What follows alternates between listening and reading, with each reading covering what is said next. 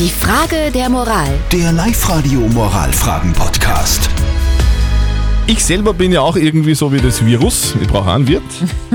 Es geht nur leider gerade nicht. Und der Clemens hat das gleiche Problem. Er hat uns seine Frage der Moral per WhatsApp geschrieben. Er schreibt, mein Stammwirt, der auch ein Freund von mir ist, der ja, hat geschlossen. Klar, so wie die ganzen anderen Wirten auch. Bietet aber, so wie viele anderen Wirten auch, was zum Essen an, beziehungsweise zum Abholen an.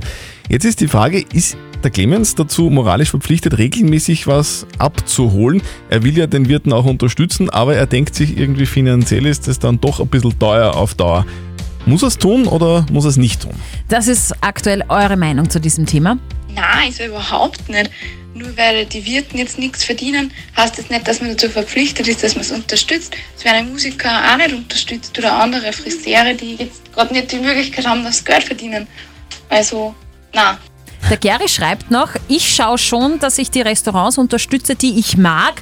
Und zwar, dass ich regelmäßig bestelle. Aber immer geht halt nicht. Und der Chris aus Wels schreibt, nur wenn, ich der, nur wenn sich der gute Freund dazu bereit erklärt, jedes zweite Essen gratis herauszugeben. Macht er aber wahrscheinlich nicht. Drum muss er sich nicht dazu verpflichtet fühlen, da ständig zu bestellen.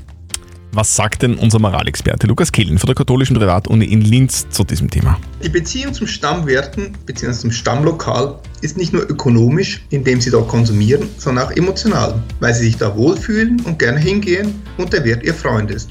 Insofern haben sie ein Eigeninteresse daran, dass der Stammwirt die wirtschaftlich schwierige Zeit des Lockdowns überlebt und dass es ihn auch danach noch geben wird. Und indem sie ab und zu bei ihm Essen abholen, tragen sie dem Rechnung. Tun sie das. Wie häufig Dafür ist nicht die Moral, sondern ihr Appetit und die Finanzen zuständig. Also, und die Antwort ist ganz klar, lieber Clemens, es ist super, wenn du deinen Freund, deinen Stammwirten unterstützt. Auch aus Eigeninteresse wäre das nicht schlecht, weil wenn der Lockdown dann hoffentlich irgendwann wieder mal vorbei ist, dann wäre es ja gut, wenn du wieder persönlich hingehen kannst. Genau. Und dann kann man sich ja da hinsetzen am Tisch und der Bier. Ah, so Und quatschen und schön, dann ist alles also wieder ja, gut. unterstütze bitte deinen Stammwirten.